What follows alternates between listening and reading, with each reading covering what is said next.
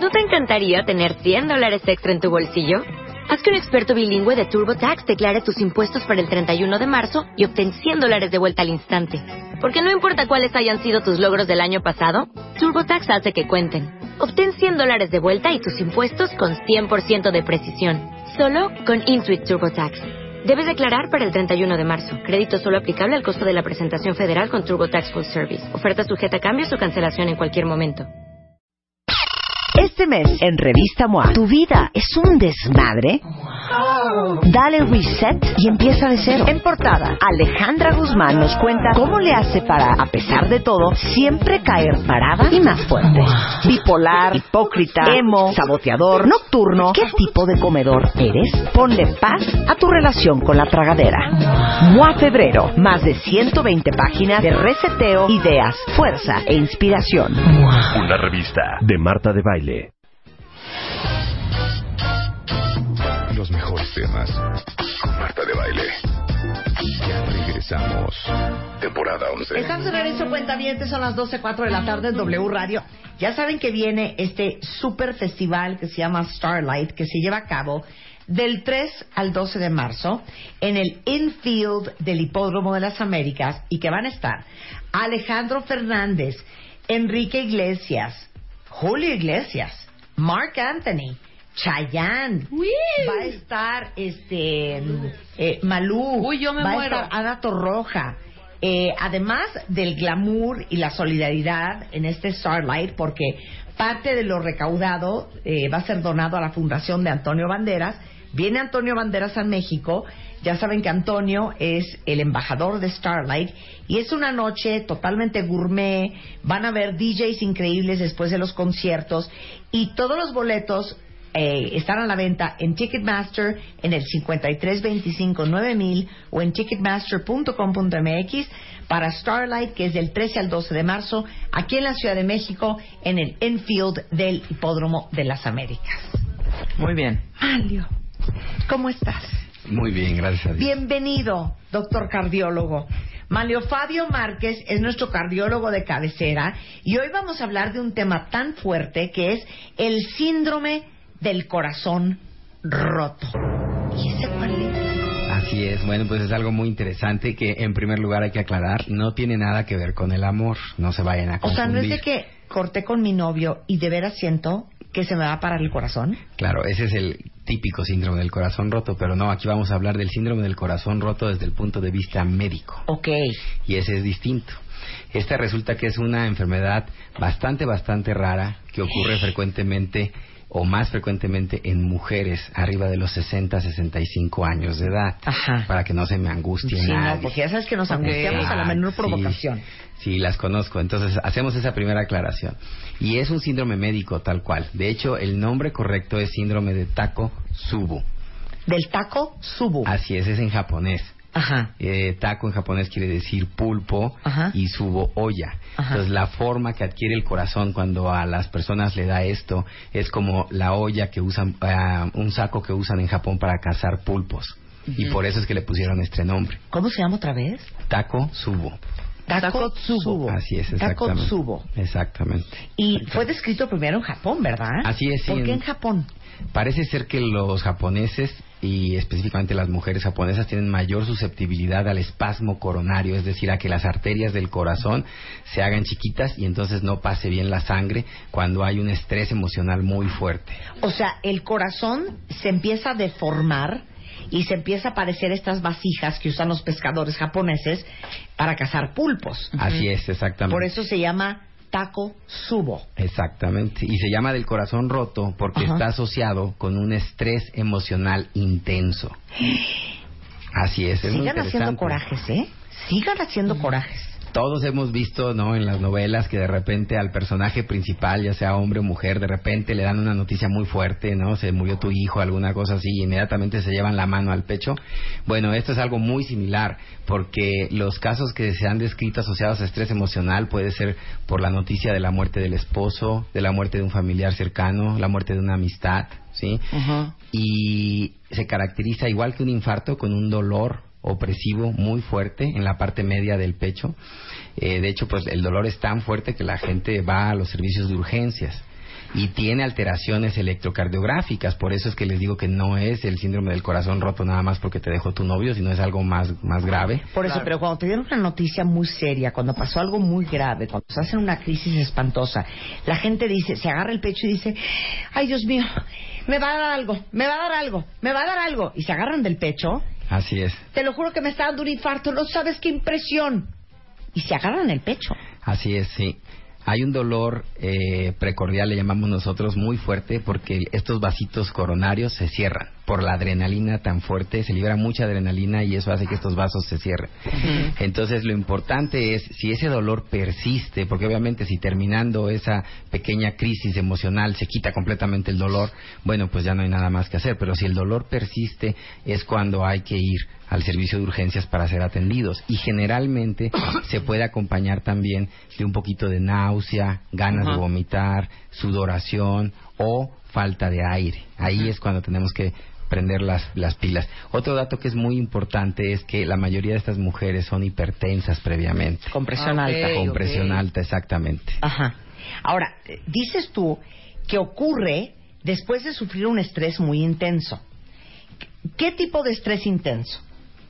Un coraje en la oficina que hicieron una barbaridad y te mueres del coraje y pegas alaridos, ¿te puede dar? Te puede dar, exactamente. sí. Un pleitazo a medio periférico aquí en la Ciudad de México con un tráfico infernal. Te puede dar. Que invertiste un dineral en algo y de pronto tu inversión se fue a la basura. También, eso pasó en el 94, No, cuando que tuvimos dices, la crisis. chin, no tengo, ya me quedé sin un varo. Es muy Adiós. interesante porque el, el primer caso descrito en México lo describió el doctor Jorge Gaspar, un hemodinamista muy famoso, Ajá. en la revista Archivos. Hemodinamista. Hemodinamista. ¿Qué es el hemodinamista? El, el hemodinamista es el que visualiza y después destapa las arterias coronarias. Ok. Es Hay que traer se un encarga- hemodinamista es el al que se programa. encarga de Es una- un tratar- amigo tuyo hemodinamista. Por supuesto, encantado. Bien. Y el, eh, y es- el doctor Gaspar eh, fue el que identificó el primer caso de este síndrome en México y lo publicó en el año 2004 en la revista Archivos de Cardiología de México. O sea, apenas reciente. o sea. Apenas recientemente, exactamente. Lo que se piensa es que muchos de estos casos pasan desapercibidos y a lo mejor, como dices tú, tuvieron el estrés, tuvieron el dolor, no les hicieron caso y después, pues, el síndrome se resolvió aparentemente solo. ¿no? Ahora, esta cosa del síndrome no, no repercute años más tarde y te da un infarto. No, no, tiene nada no, que ver. No, tiene nada que o sea, ver. te puede es dar el dolorón, igual y te dura 30 segundos y de repente se te quita y dices ya. Sí, Por eso, pero espérame un segundo. Pero espérame un segundo. A ver, vuélveme a repetir el síntoma. Ah, dolor opresivo en la parte media del pecho, fuerte. Ajá, fuerte. Fuerte, intenso, la gente sí lo describe. Nosotros les pedimos siempre que nos lo clasifiquen del 1 al 10, y nos dicen 9 o 10, o sea, muy intenso. Dolor intenso. Es lo único. No, se puede acompañar con un poquito de náusea, ganas de vomitar o de falta de aire. No te Entonces, atraviesa si ustedes hasta la se fijan, espalda. no es tan transfictivo ni si irradia al hombro, no tiene todas las otras características del, del dolor del infarto, pero mucha gente sí llega a acudir al servicio de urgencias porque el dolor es muy intenso. Y en el electrocardiograma se llegan a observar cambios en el electrocardiograma, no es un electrocardiograma normal. Esa es la diferencia cuando no hay este síndrome.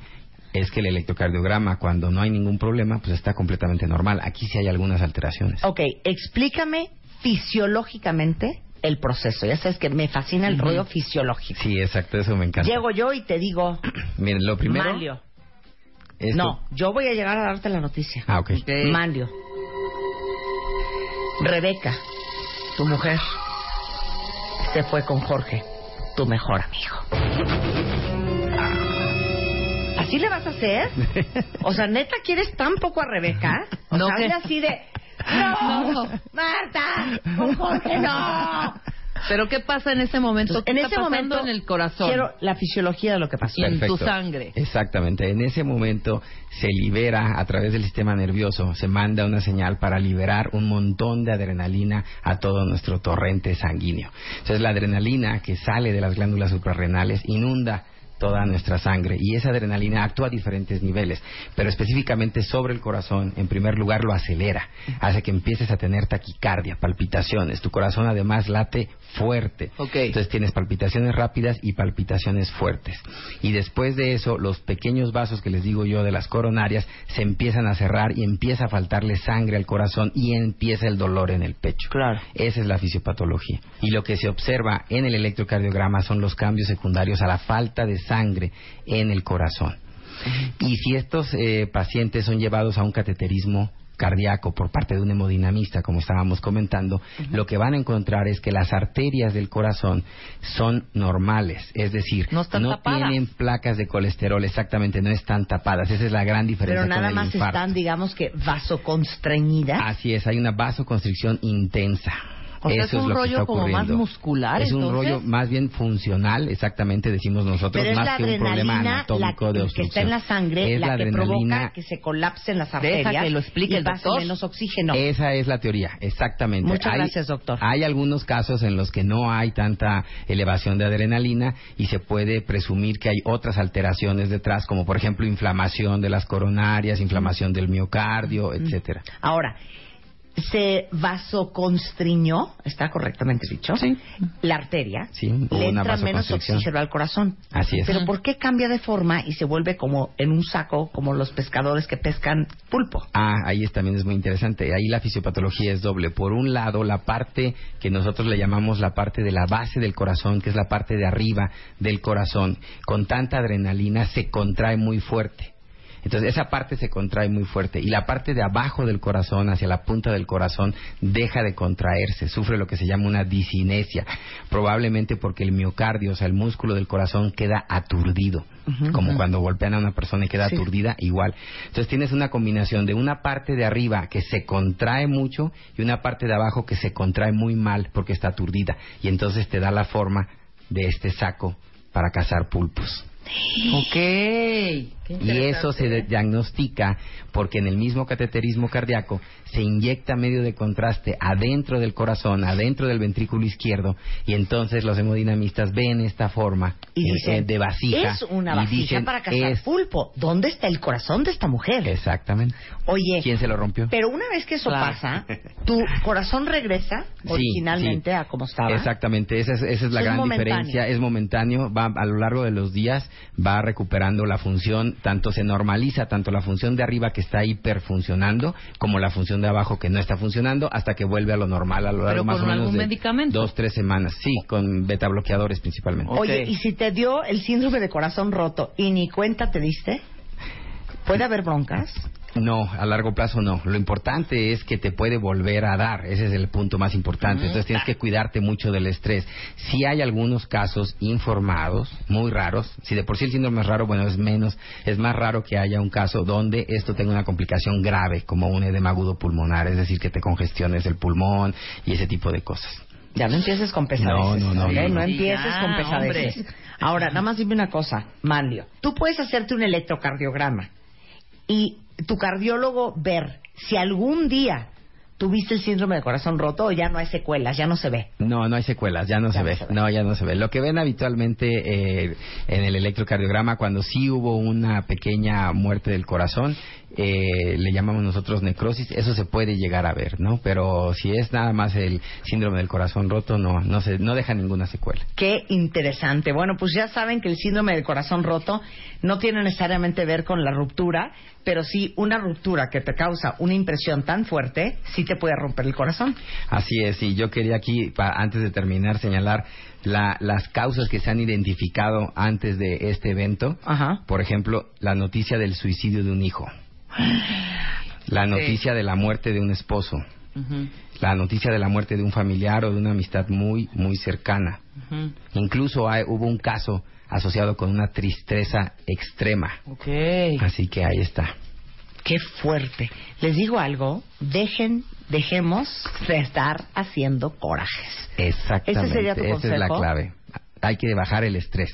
Claro. Eso es súper Pero por ejemplo, en eso rápidamente nada más, en estas eh, situaciones tan dramáticas, también el cuerpo está como preparado y suelta una sustancia o algo que te protege el corazón para que no te dé un stroke en ese momento o algo, ¿no? Habitualmente sí. El problema es que hay algunas personas que sí son susceptibles a, a que les dé esta falta de O sangre. sea, en no alcanza tanto esa sustancia Así para... es, no protege. Ok. Muy bien. Ya entendí. Manlio Fabio es eh, cardiólogo, es especialista en arritmias, es miembro de la Sociedad Interamericana de Cardiología y coordinador de la Alianza contra la Muerte Súbita Cardíaca. Si lo quieren encontrar, está aquí en Médica Sur. El teléfono de su consultorio es 5528-8613. Apúntenlo en su directorio de especialistas y en cardioarritmias.mx. Muchísimas gracias, un gusto estar con ustedes. Te amamos, Es, es- un placer gracias. siempre platicar. Miren ya lo que aprendimos Igualmente, hoy. qué increíble. gracias. Este mes en Revista MOA, ¿tu vida es un desmadre? Dale reset y empieza de cero. En portada, Alejandra Guzmán nos cuenta cómo le hace para, a pesar de todo, siempre caer parada y más fuerte. Bipolar, hipócrita, emo, saboteador, nocturno. ¿Qué tipo de comedor eres? Ponle paz a tu relación con la tragadera. MOA Febrero, más de 120 páginas de reseteo, ideas, fuerza e inspiración. Una revista de Marta de Baile.